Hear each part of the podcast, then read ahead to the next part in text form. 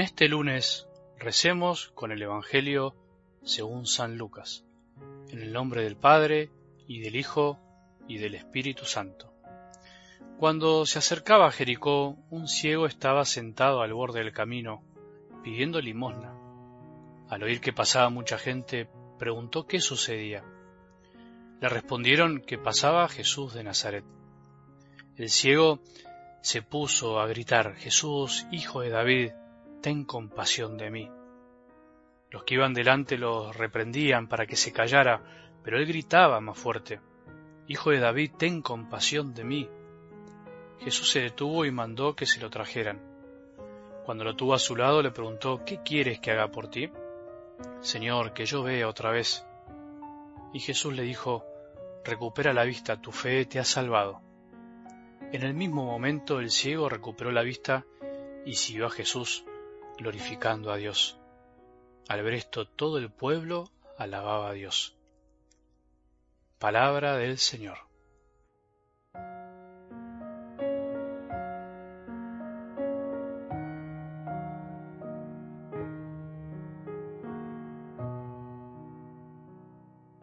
La parábola que escuchábamos ayer, llamada de los talentos, es uno de los pasajes de la escritura que te diría da para un libro. No escrito por mí, pero da para un libro. Tiene tanta riqueza, tiene tanto para desmenuzar y meditar que haría falta mucho tiempo. Por eso, como venimos haciendo últimamente, retomaremos algo de este pasaje del Evangelio del domingo en esta semana. No alcanza la vida y el tiempo para disfrutar de la palabra de Dios.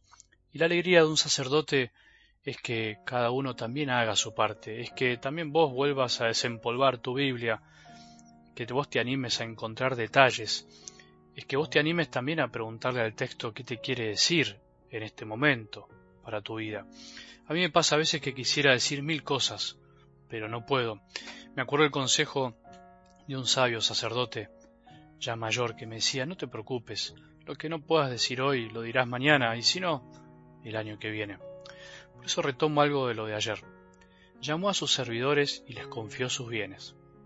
No es difícil darse cuenta que el hombre de la parábola es nuestro Padre, es Dios. Él nos confió sus bienes, son de Él. Los talentos son de Él. Y eso es una linda noticia, una maravilla. Todo lo bueno que tenemos es dado por Él. Y todo lo bueno que producimos es gracias a lo que Él nos dio. Pobre aquel que se adueña de los bienes de Dios. Qué soberbia. Dios pone casi todo, vos y yo casi nada, dice una especie de dicho popular. Gracias Señor por darnos tanto, gracias por darnos tantos talentos, tantos bienes espirituales que nos ayudan a ser lo que somos, por tener tantas personas que nos aman y nos ayudan a ser así. Empecemos este lunes dando gracias por lo que Dios nos dio, porque jamás podremos dar frutos verdaderos si no somos agradecidos y no reconocemos que todo es don, todo, menos el pecado, por supuesto. Y algo del Evangelio de hoy es una de esas escenas tan lindas de la vida de Jesús, llena de detalles que nos invitan a profundizar en lo que Él dice para cada uno de nosotros, en lo que nos quiere decir hoy a nosotros. Esa es la clave, ese es el desafío, que hoy podamos escuchar a Jesús y dejar que nos mire mientras nos preguntamos, ¿quién soy yo en esta escena? ¿Cómo estoy viviendo y quién quiero ser también desde hoy en adelante? ¿Soy el ciguito que está al costado del camino, que aunque no puede ver a Jesús lo escucha cuando pasa y pregunta? Pregunto dónde está Jesús. Antes veía y ahora ya no veo más. Perdí la capacidad de ver más allá, ese don que yo tenía por la fe, pero lo dejé apagar. El cieguito recuperó la vista, quiere decir que posiblemente antes veía. Aunque no veamos bien, por lo menos tenemos que aprender a escuchar. Tenemos que escuchar que Jesús anda por ahí siempre, está por allá también, está siempre. Tenemos que ser como el cieguito que ante la proximidad de Jesús no para de gritar y le importa muy poco que lo quieran callar. Yo quisiera tener esa fe, la fe de ese hombre que grita olvidándose de todo, no le importa la opinión ajena, no le importa nada, solo acercarse a Jesús. ¿Quién de nosotros puede decir con seguridad que siempre ve a Jesús en el camino de esta vida, que lo ven todos lados. No pensemos como los que estaban ese día alrededor de Jesús y que además se dan el lujo de callar a los demás. Ellos también estaban ciegos, pero porque no veían al cieguito. Entonces, ¿quién es más ciego en esta vida? ¿Los que están ciegos y lo reconocen o los que dicen ver pero en realidad no ven? En el relato de hoy se termina percibiendo que en el fondo todos están ciegos, menos Jesús.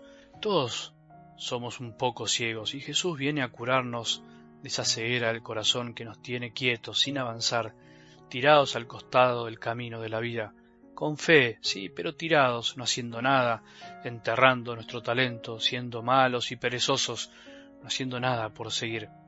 Qué lindo sería también dejar que Jesús nos pregunte hoy, ¿qué querés que haga por vos? ¿Qué necesitas de mí?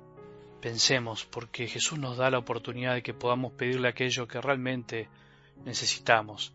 Pidamos ver un poco más, pidamos verlo a Él, pidamos lo mejor.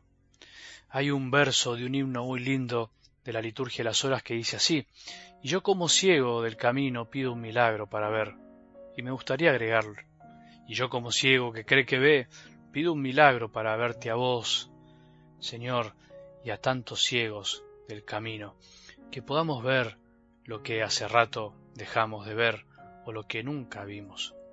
Que esta petición sea la más importante del día, que pidamos un milagro para ver a Jesús, para descubrirlo en nuestra vida.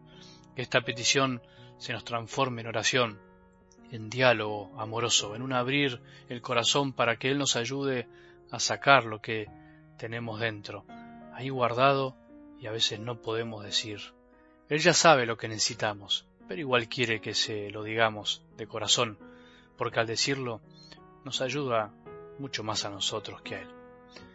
Que tengamos un buen día y que la bendición de Dios, que es Padre misericordioso, Hijo y Espíritu Santo, descienda sobre nuestros corazones y permanezca para siempre.